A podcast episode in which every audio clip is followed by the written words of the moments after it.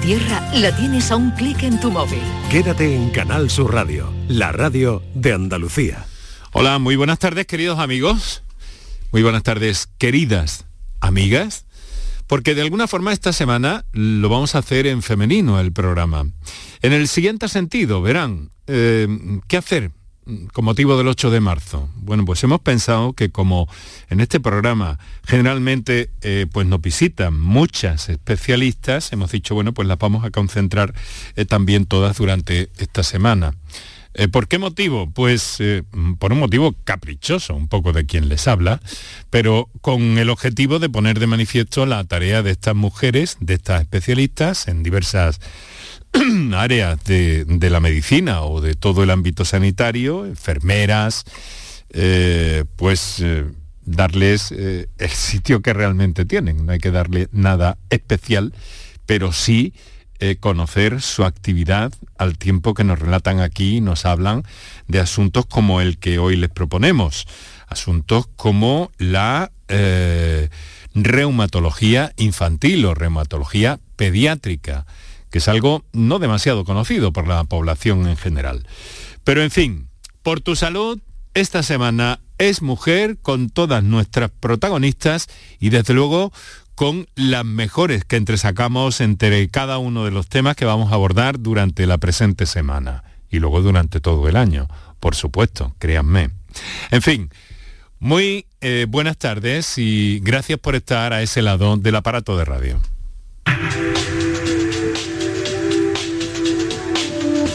Canal Sur Radio te cuida. Por tu salud. Por tu salud con Enrique Jesús Moreno. Así que durante esta semana pues vamos a abordar muy diversos asuntos relacionados siempre con la salud, como les proponemos cada tarde en esta cita que a las 6 eh, de la tarde, hoy con fresquete todavía en buena parte de Andalucía, pues eh, te hacemos llegar. Eh, fresco que va a ir subiendo poco a poco, aunque quizá algunos dicen que, demasiado demasiado rápido y que nos va a llevar a temperaturas prácticamente veraniegas en el fin de semana. Mientras tanto, aquí estamos, hoy reumatología infantil, mañana hablaremos de los problemas eh, de, la, del oído, la audiología que nos ocupará con dos especialistas también. Eh, tendremos cómo nos afecta la visión eh, los cambios por primavera que ya están empezando a, notarse en Andalucía y nos hablará de ello la doctora Margarita Cabanás.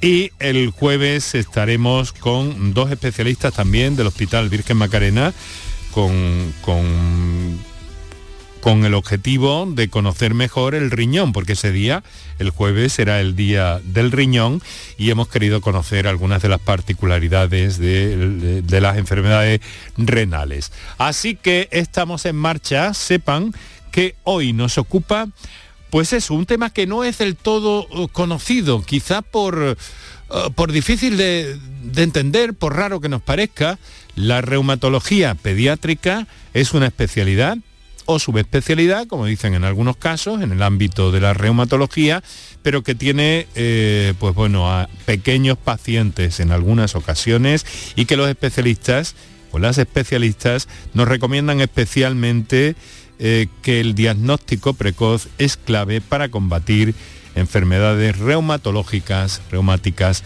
entre los niños entre 0 y 18 años y algunas con más prevalencia que otras. De todo eso hablamos de inmediato.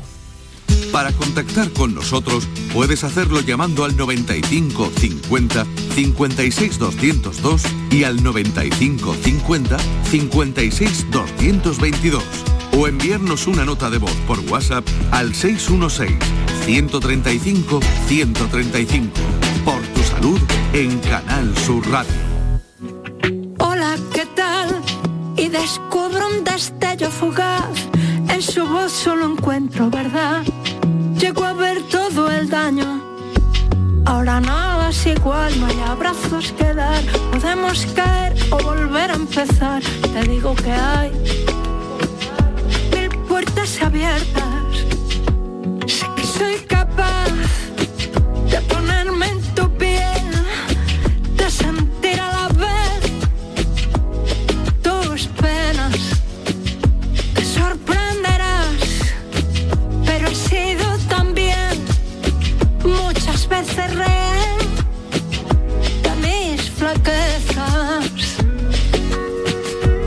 Bueno, es absolutamente maravillosa. Como siempre, Luz Casal, también eh, felicitar a mi compañero. Eh, Mariano Piedra, que, esta semana también nos está, y hoy, a partir de hoy ya nos está haciendo llegar eh, pues todos estos sonidos en la producción musical, porque también vamos a ilustrar nuestro programa con, con músicas y con voces femeninas. Por un capricho, como te digo, que me parece interesante en una semana como, como esta es nuestra pequeña aportación y solidaridad con, las mujeres y con los problemas que se pueden encontrar en los ámbitos sociales, profesionales, etcétera, etcétera. Pero eh, por eso tenemos a dos protagonistas aquí. Tenemos a dos protagonistas magníficas que nos acompañan para hablar de eh, precisamente ese problema, la reumatología pediátrica los problemas de los niños con enfermedades reumáticas, que son muchas y muy variadas que van más allá del clásico y casi olvidado ya reuma. Estamos hablando de un conjunto de enfermedades que son eh, además eh, eh, bastante tratables y como es el caso, pues se detectan a tiempo, ¿no? Precozmente. Em, se, se, diagnostica desde esta especialidad enfermedades inflamatorias, trastornos clínicos del aparato locomotor, huesos, músculos, articulaciones, tendones y el tejido conectivo, que luego conoceremos un, poco mejor. También eh, se abordan otras enfermedades de origen autoinmune en niños y adolescentes, enfermedades reumatológicas en niños que son em, sensiblemente diferentes a la de los adultos. En primer lugar porque el cuerpo de un niño no es igual que el de un adulto y presenta eh, pues bueno, sus propias características en cuanto a síntomas, manifestaciones, diagnóstico y, tratamiento. Y hay que hacer un buen pronóstico también como eh, les digo, con las doctoras que nos acompañan en el día de hoy, que hemos tomado como referencia para hablar de este tema. Doctora María José Lirola, muy buenas tardes. Hola, buenas tardes. Muchas gracias por estar con nosotros y espero que le, guste la música de Luz Casal, con la que hemos empezado el programa. que nos ayuda también a crear una cierta atmósfera y, un cierto sosiego en la tarde. Bueno, la doctora Lirola es especialista en reumatología infantil, trabaja en el Hospital Quirón Salud y en el Instituto Hispalense de, Pediatría. ¿No es cierto, doctora? Pues así es. Eh, bueno, díganos en principio, eh, mm, ¿por qué son distintas las enfermedades reumáticas en los niños? Y sobre todo también, ¿por qué son tan poco eh, conocidas o se habla tampoco de ellas? Pues son distintas, como ya has comentado, porque los niños no son adultos pequeñitos, sino, eh, bueno, en la pediatría abarca un rango de edad muy grande, desde el recién nacido hasta el, ya el adolescente, hasta los 18 años. Y su principal característica es que son seres que están creciendo, entonces eh, todo en ellos puede ser diferente. ¿Y por qué es tan desconocida? ¿O es que le volvemos un poco la espalda a estas enfermedades relacionadas con, eh, con, los niños y con la edad pediátrica sobre todo, doctora? Pues seguramente porque relacionamos este tipo de enfermedades con los adultos. Pensamos reuma, adultos, y no es así. Eh, son enfermedades que son bastante frecuentes, algunas más que otras, evidentemente. Y, bueno, eh, poco a poco vamos consiguiendo que se conozcan más y que los compañeros piensen en ellas y como hemos dicho al principio del programa, se diagnostiquen cada vez de forma más precoz. Porque eso va a ayudar al tratamiento. Va a ayudar a que consigamos que los tratamientos sean más efectivos en el momento en que la enfermedad, en muchas de ellas están empezando y podemos evitar que puedan tener repercusión a largo plazo en, bueno, en nuestros niños y adolescentes que están, o que están creciendo. Doctora, si no recuerdo mal, eh, estábamos hablando de, en el ámbito de la reumatología de unas 200 eh, enfermedades, creo recordar, o usted me corrige. Bueno, la verdad es que sí que hay una, hay un, es un grupo de enfermedades muy amplio eh, que de forma clásica pueden afectar al aparato locomotor, pero no solo al aparato locomotor, realmente puede pueden afectar a cualquier órgano o, sistema.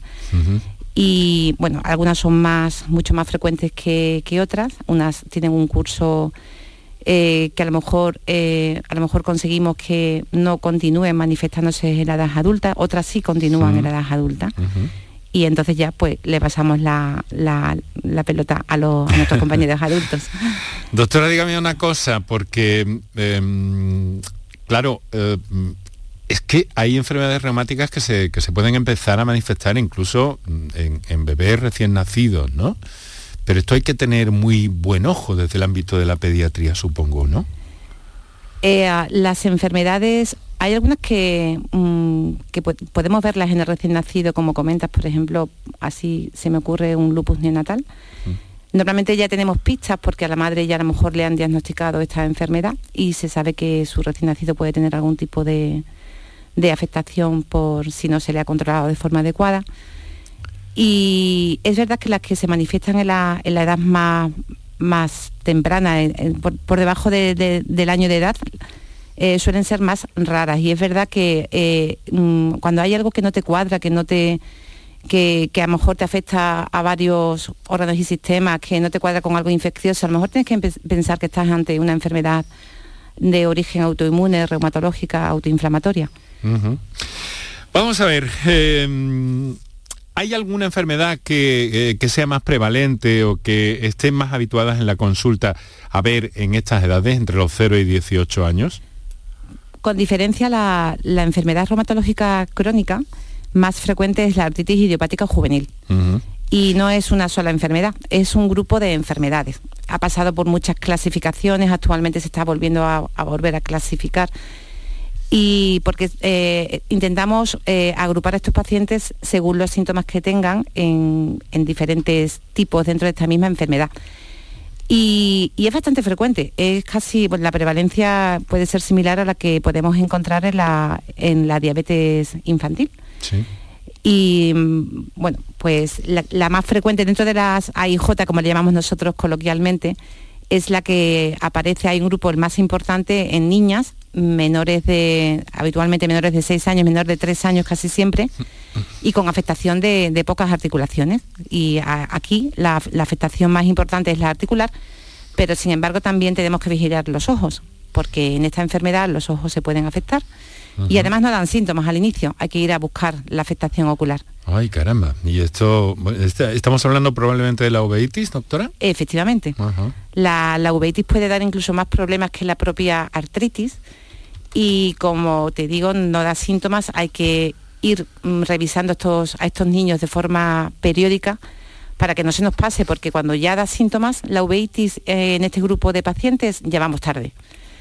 Hay veces que incluso esta enfermedad puede debutar con la uveitis y a lo mejor te la encuentras como un hallazgo casual, a lo mejor llevas a tu niño al oftalmólogo por otro motivo, a una revisión rutinaria incluso, y de pronto el oftalmólogo se da cuenta de que ese ojo está inflamado, por decirlo coloquialmente y no te ha dado síntomas. Y puede ser la primera manifestación de esta enfermedad, aunque no es la más frecuente. Generalmente la manifestación del dolor articular, bueno, las manifestaciones articulares son habitualmente más antes, van antes que la uveitis, pero puede pasar al contrario. Estamos situando este asunto que nos parecía sumamente importante con eh, la doctora María José Lirola a quien acabamos de presentar y que ya hemos preguntado, pero eh, eh, tenemos también a la doctora auxiliadora Fernández de Alba, que nos acompaña desde los estudios centrales de Canal Sur Radio, en la isla de la Cartuja, en Sevilla. Eh, doctora, muy buenas tardes. Buenas tardes, Enrique. Muchas gracias por estar con nosotros también, por cedernos su parte de su tiempo, de su tarde. Es médico de familia, puericultora, trabaja en colaboración con la doctora Lirola y también desde el Instituto Hispalense de Pediatría si no me equivoco, ¿verdad? Así es, sí. Vamos a ver, em, claro, hay aquí em, se me antoja una dificultad para, para hallar esa, para que en la, en la consulta se pueda ver o se pueda intuir o atisbar o, dar que pensar que hay una lesión o que hay algún dato eh, eh, detrás del cual puede haber una enfermedad reumática, ¿no? Pues sí, sí es verdad que lo que estás contando es lo que nos ocurre. Yo muchas veces me acuerdo de lo que nos dice María José en las sesiones, que para llegar al diagnóstico hay que pensar en ellas y pensar en estas enfermedades, aunque mi compañera ha dicho que son bastante frecuentes, luego en nuestra realidad, en el día a día, tenemos tanto que ver que hay veces que no pensamos en ellas y sí hay que tenerlas presentes para poderlas diagnosticar, sí. Em, ¿Qué pasa cuando se detecta, eh, eh, eh, doctora Fernández de Alba, qué pasa cuando se detecta una de estas enfermedades? ¿Cuál es el, el procedimiento? ¿Cómo hay que actuar? Pues mira, Enrique, yo en consulta cuando empiezo a sospechar algo eh, de este tipo de procesos, tengo la, suerte de trabajar mano a mano con María José y lo tengo relativamente fácil, pero es verdad que en el momento que se sospeche habría que hacer una derivación al especialista inmediata o con la mayor prontitud posible y si se tiene contacto con el especialista en cuestión, incluso ir adelantando algunas pruebas diagnósticas que él solicite. En nuestro caso así lo hacemos, pero ya, le digo, lo principal es el diagnóstico pronto, en el momento que se empieza a sospechar ese tipo de enfermedad en nuestros niños. O sea que estamos ante una situación que, como ha dicho en principio la doctora Lirola, pues de alguna forma eh, es necesario ver con mucha atención eh, para, para no dejar escapar ningún dato que pueda ser importante, ¿verdad? Sí, es fundamental la historia clínica y las preguntas a los papás. Realmente los papás casi que muchas veces nos lo vienen contando, ¿eh? con cosas que ellos no le dan importancia y tú eres capaz de, intuirlas en su conversación y cuando a poco que preguntas un poco más ya te vas dando cuenta que hay síntomas que se van sumando o momentos que se van sumando que nos hacen tener más presente este tipo de, procesos en los niños. Ya, ya, ya. Em, vamos a hacer una, cosa, si les parece. Eh, vamos a recordar a nuestros oyentes qué teléfonos tienen disponibles para todos estos asuntos de los que estamos hablando y algunos más. Y luego de esas otras enfermedades eh, mm, que son sistémicas, como nos ha dicho la doctora eh, María José Lirola, que, no tienen, mm, a ver cómo les diría, ahora no lo explican ellas, pero que tienen algunas afecciones que no tienen necesariamente que estar relacionadas con, huesos y músculos, ¿no es? O, aunque sí quizá con los efectos eh, químicos o biológicos de, de otras cosas, ¿no? Hay, efectivamente hay un grupo de, enfermedades que a lo mejor no tienen ninguna manifestación eh, osteoarticular. Se me viene a la cabeza a lo mejor, por ejemplo, una dermatomiositis, que afortunadamente no es una enfermedad frecuente, pero a lo mejor lo que tiene el, niño eh, es debilidad muscular. A lo mejor le cuesta hacer sus actividades normales, como puede ser peinarse o subir unas escaleras, bajar las escaleras.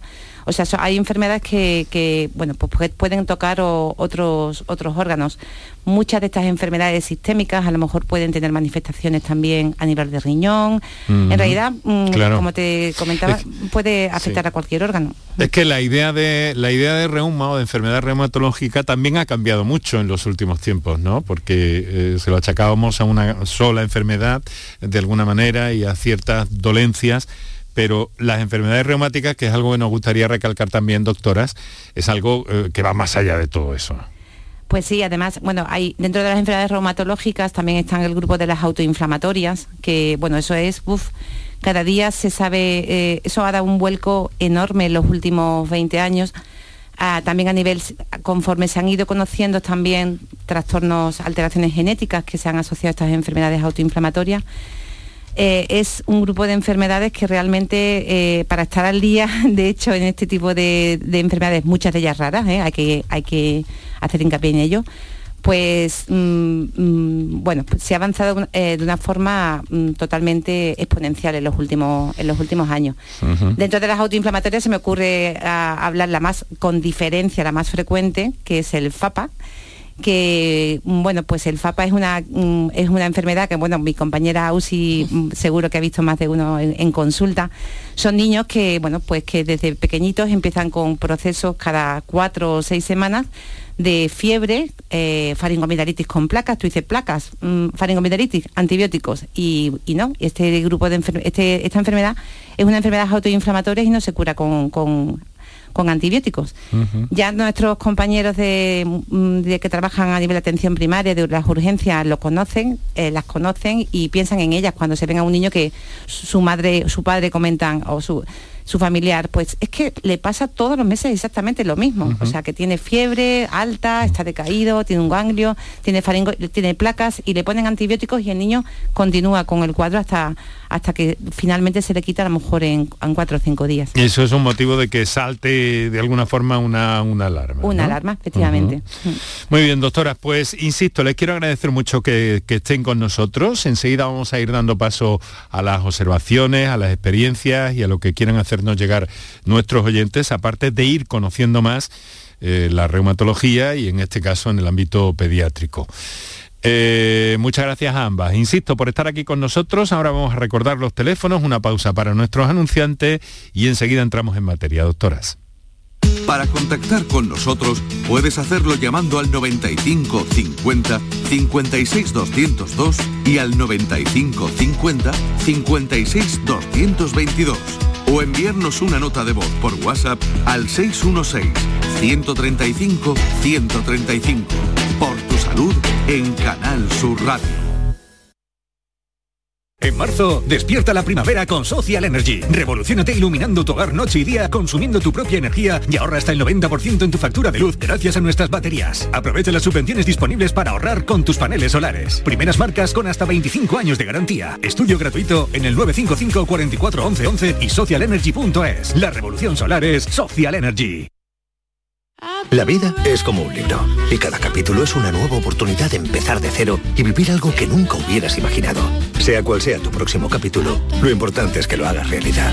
Porque dentro de una vida hay muchas vidas y en Cofidis llevamos 30 años ayudándote a vivirlas todas. Entra en cofidis.es y cuenta con nosotros. Aquadeus, ahora más cerca de ti, procedente del manantial Sierra Nevada, un agua excepcional en sabor, de mineralización débil que nace en tu región. Aquadeus Sierra Nevada es ideal para hidratar a toda la familia y no olvides tirar tu botella al contenedor amarillo. Aquadeus, fuente de vida, ahora también en Andalucía. En cofidis.es puedes solicitar financiación 100% online y sin cambiar de banco. O llámanos al 900 84 12 15. Cofidis, cuenta con nosotros. Enrique Jesús Moreno, por tu salud en Canal Sur Radio. Respira, respira,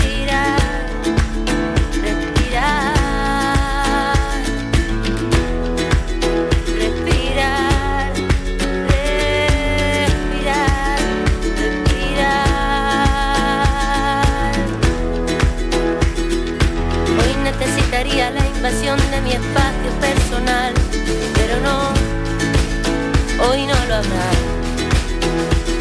No habrá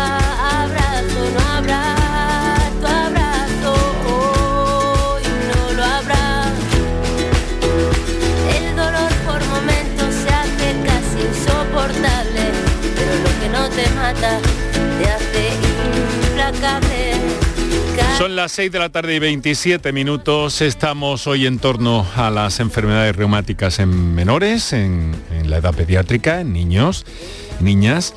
Y eh, pues bueno, nos acompañan la doctora María José Lirola, especialista en reumatología infantil, Hospital Quirón Salud, Instituto Hispalense de Pediatría, y la doctora auxiliadora Fernández de Alba, que es médico de familia, poricultura, que trabaja en colaboración con, con la doctora Lirola y también desde el Instituto Hispalense de Pediatría.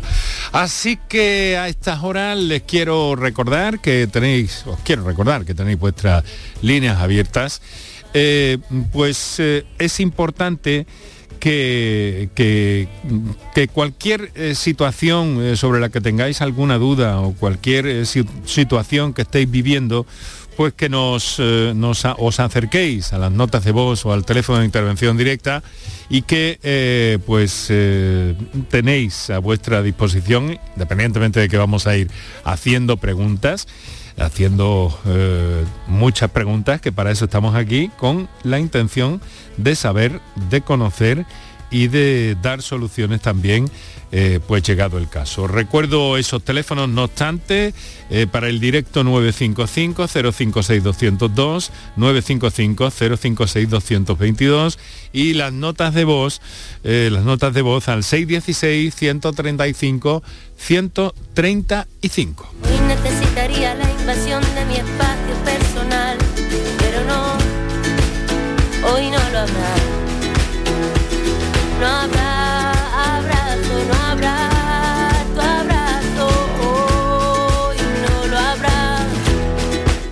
Estamos a las 6 y 30 prácticamente ya, todavía con buena luz sobre Andalucía y todavía eh, pues eh, eh, esperando que- que las temperaturas vayan subiendo a lo largo de la semana como hemos visto y conocer su- tus inquietudes sobre este aspecto que te proponemos en el día de hoy, conocer un poco más y, trasladar la sensibilidad también de estas profesionales en el ámbito de la eh, en el ámbito de la de la reumatología pediátrica. Luego eh, quiero saludar también especialmente a los que eh, nos escucháis en la redifusión de este programa durante la madrugada y que eh, pues eh, mm, eh, quiero que sepáis que, que contamos con vosotros, que estamos con vosotros y con vosotras y que naturalmente pues pues también podéis estar escuchándonos a través de cualquier plataforma de las que Canal Sur pone a vuestra disposición, canalsur.es, Canal Sur Más o la aplicación para el teléfono móvil de Canal Sur Radio que os recomiendo como hago prácticamente todos los días especialmente. Eh, ¿Qué os iba a decir? Aparte de esto, que aparte de esto eh, vamos a seguir conversando con eh, nuestras invitadas de esta tarde para saber más, para saber más sobre esta, esta situación. Eh, doctora, ¿cómo estamos de incidencia? ¿Cómo estamos de, de incidencia de, de este, de estos problemas relacionados con la reumatología? Eh, ¿Son casos muy frecuentes? ¿Son menos frecuentes? Eh, ¿Son eh, quizá poco conocidos o divulgados como hemos visto? En fin, ustedes tienen sus consideraciones que hacer al respecto, imagino, ¿no? Bueno, ¿Qué les eh, parece? mm, como te por poner por, más que dar cifras eh, como he dicho antes eje- ej- ejemplificar la, la enfermedad reumatológica crónica en pediatría más frecuente es la artritis idiopática juvenil y es tan frecuente como la diabetes juvenil. O sea que mm, es verdad que yo creo que son enfermedades que, aunque afortunadamente cada vez se conocen más, aún tenemos eh, pendientes hacer ma- mayor divulgación de las mismas para que estén en la cabeza de los, de los que nos dedicamos a cuidar a nuestros niños y adolescentes y para que las diagnostiquemos lo más precozmente posible ya que muchas de ellas, mm, bueno, pues el pronóstico va a cambiar radicalmente si, si se diagnostican, si se piensan con, con al principio, no, no en medio del transcurso de la enfermedad.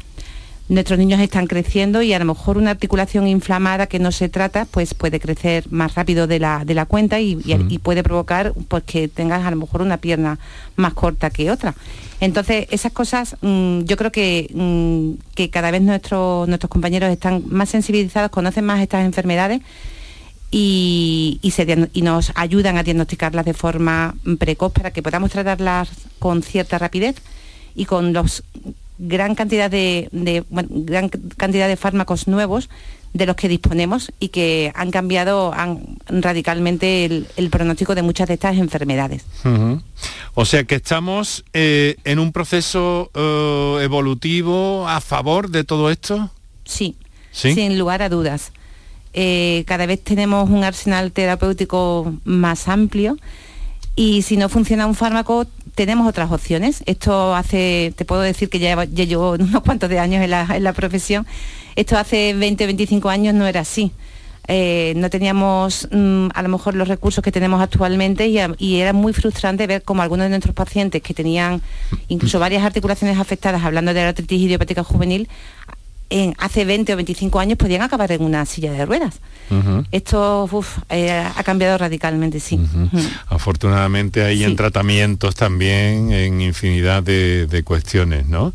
Eh, mm, miren, hay, hay, hay algo eh, que, mm, que tiene que ver con toda esta evolución de alguna manera y que nos ha hecho entender mejor un poco estos problemas, ¿no?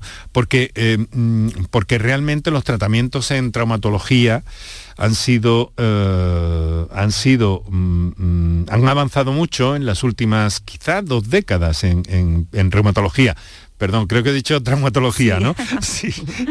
Discúlpenme. Eh, eh, tratamientos que, que se han innovado mucho y que se han incorporado, quiero pensar también, eh, al ámbito de la al ámbito de la, de la edad pediátrica. Sí, los niños siempre, como es lógico, van detrás de los adultos a la hora de, de utilizar nuevos fármacos, pero como bien has dicho, en las últimas dos décadas eh, los fármacos biológicos ha, sido un boom y que han, bueno, son fármacos que van dirigidos contra moléculas específicas, van, van más a las dianas terapéuticas, se han, se han hecho mucho más, eh, mm, tenemos más opciones de, atacar diferentes dianas terapéuticas en función de, la, de, las, de, aquellas mm, mm, zonas, aquellas eh, que, queramos, que queramos tratar. Entonces, eh, como te comento, ya se conoce mucho más también de la, del origen, de, por qué se produce esta inflamación a nivel articular o, a nivel de, otras, de otros órganos. Se ha avanzado mucho en el conocimiento y entonces te permite crear fármacos dirigidos específicamente contra, contra, mm, contra zonas más concretas, ¿no? de, no con tratamientos más generales que podrían tener incluso más efectos indeseables. Para contactar con nosotros puedes hacerlo llamando al 95 50 56 202 y al 95 50 56 222 o enviarnos una nota de voz por WhatsApp al 616 135 135 por tu salud en Canal Sur Radio. Bien, pues eh, estamos conversando con eh, nuestras invitadas esta tarde, nuestras especialistas en materia de eh, reumatología pediátrica, la doctora María José Lirola, la doctora auxiliadora Fernández de Alba. Yo quiero plantearles algo cuando en mi generación, que es de, de, la época del baby boom de los 60, se hablaba muchas veces cuando, cuando los niños íbamos creciendo y demás, y de eh, determinados dolores y fiebres que surgían a nivel articular y generalmente se, achacaba un poco al crecimiento, ¿no? Se decía, el niño está creciendo, ¿no? ¿Esta era una visión correcta del asunto o podía estar escondiendo otras cosas, incluso una enfermedad eh, reumatológica? Bueno, pues eh, lo más frecuente en medicina es lo más frecuente. Y es verdad que los dolores de crecimiento, entre comillas, lo de crecimiento, existen, están ahí y son, son muy. pero tienen unas características muy específicas. Suelen aparecer al final del día, eh, no, el niño crece bien, eh, no tienes mm, síntomas de alarma, que, como puede ser la fiebre o no hay pérdida de apetito, o sea, no, no, eh, es lo que no tiene ninguna de las mm, banderas rojas que llamamos nosotros, que nos hagan mm, sospechar que exista alguna otra cosa diferente a los llamados dolores de crecimiento, que sí que son muy frecuentes, ¿eh? la verdad es que sí que, que, los vemos. hace aquí en España afortunadamente desde hace ya bastantes años la fiebre reumática, que también era todo, eh, siempre estábamos mirando el estreptococo piógenes, que es una, es la bacteria que produce esta, eh, esta enfermedad. Es la, pues gracias a Dios hoy en día lo vemos de forma excepcional, pero sí que en esa, como tú dices, yo también soy del baby boom, entonces en esa época sí que se miraba mucho el aslo porque se elevaba con la infección por, esta, por estas bacterias y en cuanto tenías fiebre, el aslo elevado, pues te, ya te empezaban a tratar con antibióticos, con la penicilina que dolía tantísimo. Mm. Todo eso ha cambiado. La verdad es que, eh, aunque también podemos ver fiebre reumática, es mucho más rara y hay que pensar que también todavía podemos tener algún caso, pero ya es una cosa bastante excepcional. O sea que es prácticamente un sí no a mi pregunta de alguna forma, ¿no? O sea que puede haber eh, puede haber algo que dé como para, como para buscar referencias. En el origen de estas enfermedades o detrás de estas enfermedades auxiliadoras, eh, ¿qué, qué, es lo que, qué es lo que hay? ¿Qué sabe la ciencia?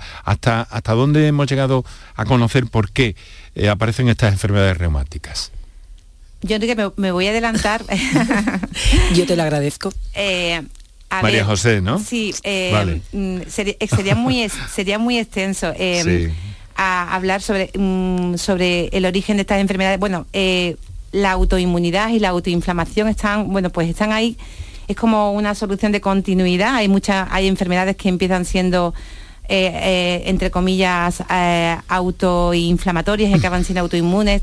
Es un, es un tema bastante complejo y mm, de explicar pero sin lugar a dudas se ha avanzado muchísimo en el conocimiento del origen de estas enfermedades Muchas veces nos preguntan, ¿son enfermedades hereditarias? Bueno, eh, no son en realidad, no hay una herencia bien establecida, pero sí que podemos decir que hay una predisposición genética, o sea que tú heredas unos genes de, de tus padres, de tu y que es mm, mm, sí se sabe que eh, generalmente hay algún desencadenante externo, a lo mejor un proceso infeccioso, o sea, una, una infección viral, que los, nuestros niños vemos tanto, ¿verdad?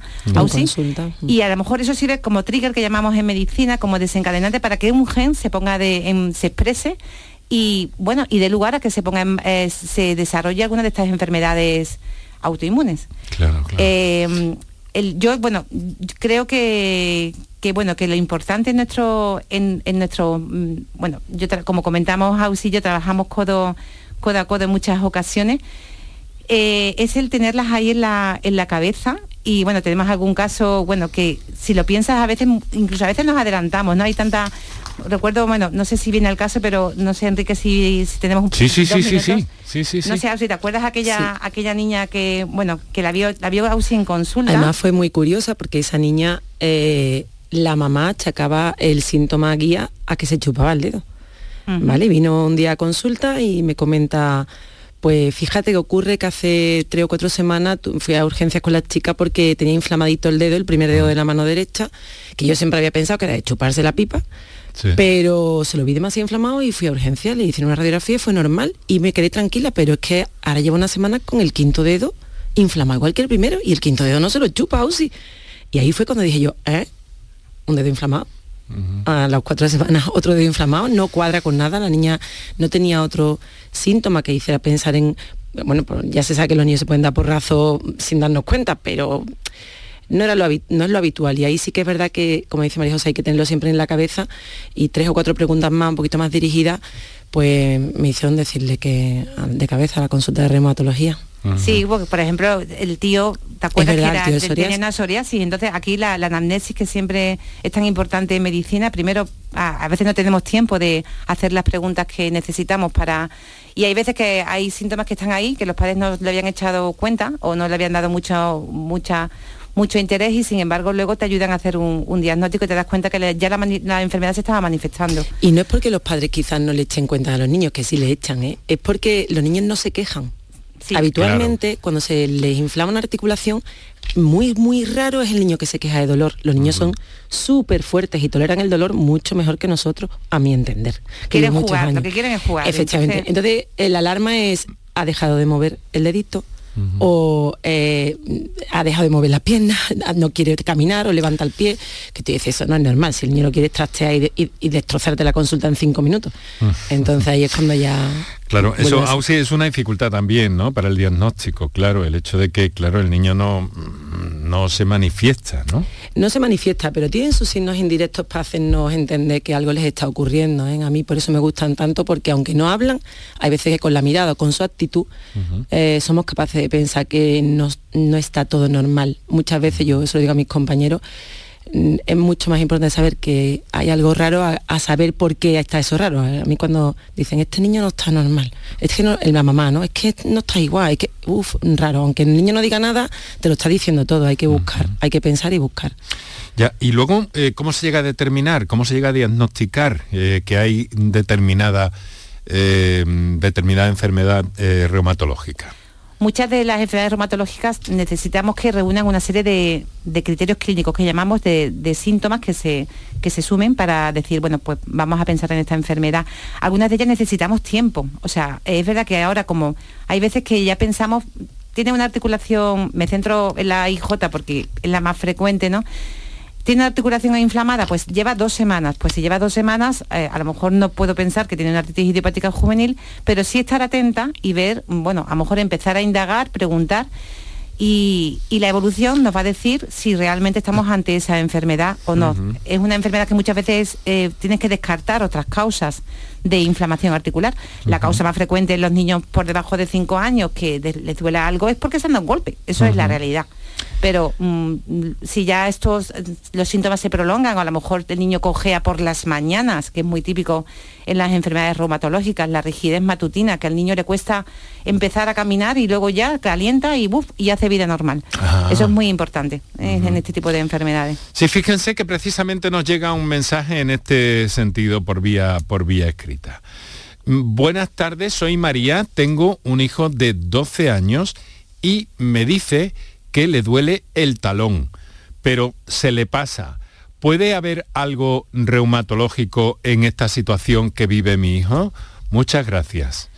Vamos a ver, Pues- eh, no son muchas explicaciones las que nos ha No, dado. pero, pero suficiente. Mira, ¿Sí? un niño de 12 años es un niño que está, mm, bueno, pues está iniciando ya su desarrollo puberal y a esa edad, bueno, los niños, eh, mm, hay zonas eh, mm, que a esa edad les puede doler, zonas de inserción de los tendones. Ahí, en el talón, se inserta el tendón de Aquiles y lo más frecuente es que eso sea pues una, una mm, osteocondritis, o sea, una inflamación de esa zona que aparecen los niños, sobre todo preadolescentes, adolescentes, que se relacionan con que a lo mejor tienen aquellos días que tienen un poquito mayor actividad física, les puede molestar, y luego si toman un ibuprofeno o hacen reposo, se les puede quitar. Sin embargo, esos mismos síntomas, ¿verdad? Que te puede doler el talón debido a una enfermedad reumatológica. La artritis idiopática juvenil, hay un grupo Sí. de pacientes que son niños, varones mayores de 6 años, que pueden quejarse de los talones y también de la zona anterior de la rodilla, pero el dolor es diferente. El dolor es mm, aparece después del reposo y mejora con la actividad. O sea, estos datos eh, nos ayudarían a establecer, mm, a, a diferenciar una cosa de otra. Bueno, yo espero que María eh, se, mm, le ha ofrecido eh, datos valiosos. Espero que le venga bien y si quiere eh, insistir o llamarnos por teléfono directamente, pues para consultar con un poco más de precisión, pues puede hacerlo. Está, está perfectamente en línea si lo desea nuestra oyente. Doctora Lirola, nos dijo al principio que hay algunas de estas enfermedades que eh, no sé cómo decirlo, que se van, que se pierden, que dejan de estar ahí con el paso del tiempo, se presentan en la edad pediátrica y después desaparecen. ¿Cómo es esto? ¿Qué casos eh, o qué enfermedades son, se presentan de este modo, a mi modo de ver, a mi forma de ver tan particular? Bueno, hay el, dentro de las artritis idiopáticas juveniles hay un tanto por ciento que puede ser en torno al 50% de los pacientes que afortunadamente, si, te- si se tratan de forma precoz, eh, llega un momento en que conseguimos tener a los pacientes, a los niños y sin síntomas, podemos llegar a retirar la medicación y no volver a aparecer síntomas de, la, mis- de, la- de la- de esta enfermedad. Hay otros niños, sin embargo, que pasan, ya son adolescentes, ya son adultos y sin embargo, para mantenerse sin síntomas necesitan medicación casi prácticamente toda su vida. Eh, mm, las dos, ya, ya te digo, más o menos en torno a la mitad de, de estos pacientes mm, pueden entrar en remisión, como decimos nosotros, sin medicación. Eh, hay otras enfermedades que cursan, que llamamos que son monocíclicas, o sea que tienen como un brote y luego no se vuelven a repetir. Eh, dentro de las sistémicas se me viene a la cabeza, por ejemplo, las, las dermatomiositis, pues hay algunas que, que necesitan medicación durante mucho tiempo y que estas eh, y que a lo mejor tienen peor evolución y hay otras que gracias a Dios eh, se tratan, se tratan con, bueno, de una forma importante, con, eh, eh, se inmu- inmunomodulan o a veces inmunodeprimen a estos pacientes, pero conseguimos que se, que se curen. Mm, la verdad es que las opciones son, son múltiples. Hmm. Mm. Es desde luego interesantísimo el, panorama también y desde luego las consecuencias de todo esto, porque ustedes insisten mucho en este tema del diagnóstico precoz porque es que hay incluso riesgos, riesgos si este diagnóstico no se presenta, es decir, el organismo va a estar mal funcionando y a mí me gustaría que insistiéramos un poco en este, en este aspecto, ¿no? Porque puede tener consecuencias y para nada favorables, ¿no? ¿Auxiliadora? Sí, ¿Te totalmente. parece bien? Me Vale. parece, estoy totalmente de acuerdo con lo que comentabas, Enrique. De hecho, la función nuestra eh, en las consultas de primaria es eso, es intentar ir por delante, que muchas veces, como dice María José, queremos ir por delante, incluso desde delante de la enfermedad, pero así debe ser, porque evitamos luego complicaciones. Yo, en la experiencia eh, con mis niños en consulta, es muy buena y están todos controlados con los brotes. Bueno, yo creo que solo una chica ya con la adolescencia, cuando empecé a crecer, hizo algún brote, Sí. mm, que llamamos María José y yo conjunta, pero realmente tiene una evolución buenísima y se trata de, de eso, de, de intentar pensar en esas enfermedades antes de que empiecen a dar una clínica mucho más llamativa. Ahora vamos a ver algunos otros aspectos también que, que todavía tengo que preguntarles y si llega el caso, pues escuchar a nuestros oyentes. Vamos a hacer un descansillo aquí para la publicidad, enseguida retomamos. Para contactar con nosotros puedes hacerlo llamando al 95 50 56 202 y al 95 50 56 222 o enviarnos una nota de voz por WhatsApp al 616 135 135. Por tu salud en Canal Sur Radio. Canal Sur Radio. Si necesitas recuperarte de una operación de cadera, rodilla o cualquier otro proceso médico, en Vallesol podemos ayudarte. Contamos con profesionales que te ayudarán a recuperarte más rápido y llevarán un estrecho seguimiento de tu evolución. Y todo ello sin desplazamientos innecesarios y por mucho menos de lo que imaginas. Infórmate en el 924 24 25 o en vallesol.es. Vallesol, la residencia que te mereces. Cabaret Festival Latino llega al centro hípico de Mairena del Aljarafe con Quevedo el 2 de septiembre. Bad Gyal el 8 de septiembre. Y Tini el 14 de septiembre.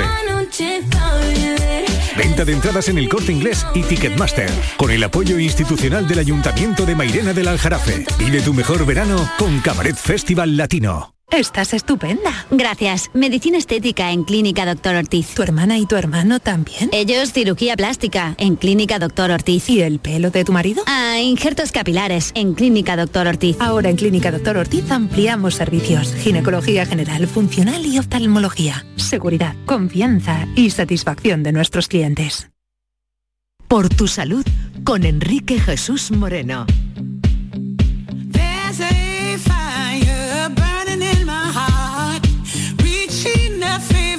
And it's bringing me out of the dark. Finally, I can see it crystal clear. Go ahead and sell me out and I'll lay your ship bare. See how 10 minutos tenemos para las 7 de la tarde, eh, va eh, oscureciéndose esta jornada, este día de marzo, eh, que estamos viviendo y arrancando la semana, comenzando la semana, no me gusta decirlo de arrancar, pero me ha salido solo, empezando la semana con un tema que consideramos apasionante y es el tema de la reumatología pediátrica. Nos acompañan la doctora María José Lirona y la doctora auxiliadora Fernández de Alba, que eh, también de alguna forma están, eh, ¿cómo les diría? Eh, mm, muy sensibilizadas con divulgar todo esto entre el resto de sus compañeros y compañeras, especialmente en la consulta de primaria. Ahora vamos a ver un poco de eso.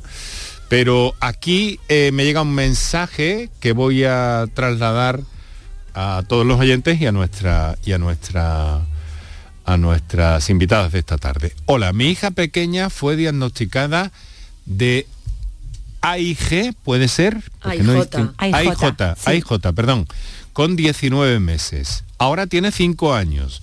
Estuvo 6 meses en tratamiento con metotrexato.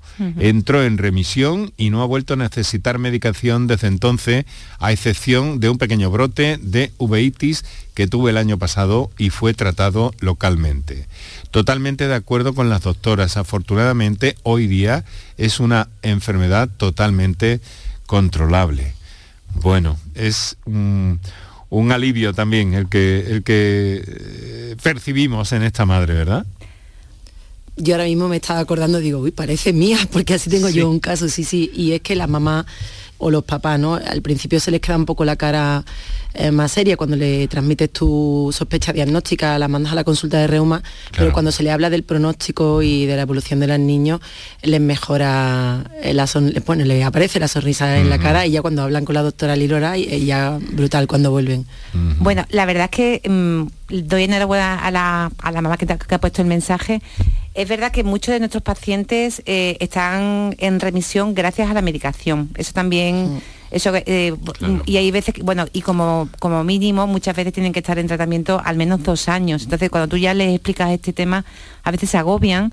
Pero cuando ven a sus hijos bien, ¿eh? a pesar de la, o sea, mm, asumen la medicación y, y bueno, porque es necesario y en algunas ocasiones conseguimos quitar la medicación. Las uveitis a veces dan mucho la lata, ¿eh? como comentaba antes, y nos obligan incluso a intensificar la- el tratamiento y pasar, escalar, como decimos, pasar de utilizar metotrexato, como dice la mamá, a utilizar biológicos porque no ha habido una respuesta adecuada.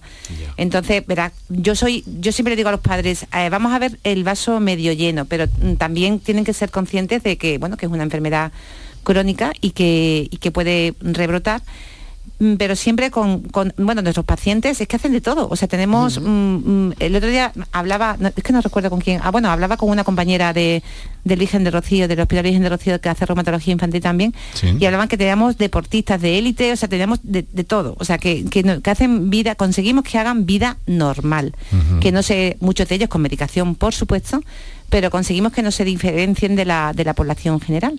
Doctora, díganos, no obstante, ¿qué es esta, esta enfermedad a la que se ha referido nuestra, nuestra oyente? AIJ. La artritis idiopática juvenil, que Artritis de la idiopática que- juvenil, sí. pero Le con decimos la 19 IJ. meses y tan juvenil, ¿eh? Efectivamente, además a esa edad los niños todos tienen las articulaciones gorditas, entonces hay veces que, que, bueno, que, mm, si Pasar una- que desapercibida. pueden pasar Claro. desapercibidas y si una articulación está afectada, Sí, sí, los niños lo que hacen es rápidamente dejar de mover la pierna y los papás no saben por qué. Tú le miras las cachitas y las tienen igual con sus rosquitas de bebote, no están calientes, simplemente bueno, una ligera inflamación que hay que tener un ojo muy fino para diferenciarlo. Lo que nos da la señal, claro, es que la niña no, o el niño, en este caso la niña, que casi siempre son niñas, deja de plantar el Cuando pie. son tan chiquititos suelen ser Sí, niñas. suelen ser Sí. niñas.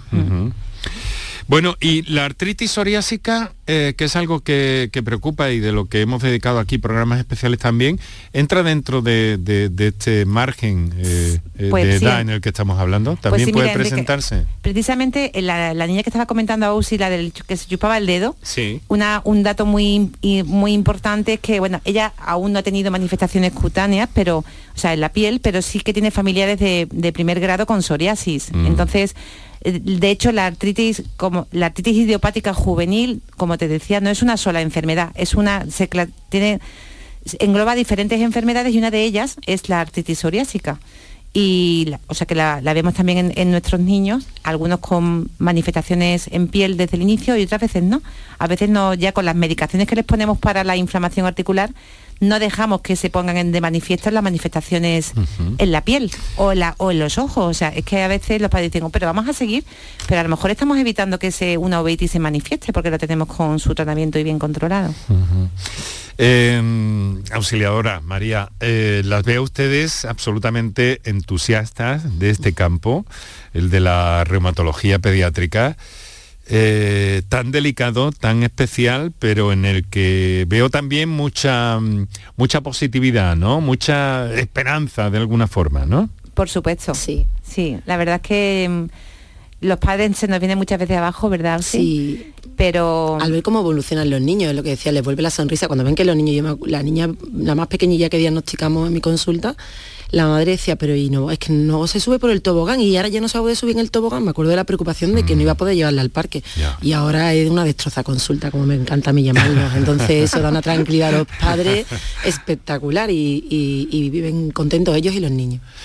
Doctora, tenemos que dejarlo aquí, pero no vamos a, a dejar de, de estar atentos a cualquier novedad o a cualquier asunto o actividad que tenga que ver con la difusión de estas enfermedades en el ámbito de la reumatología pediátrica.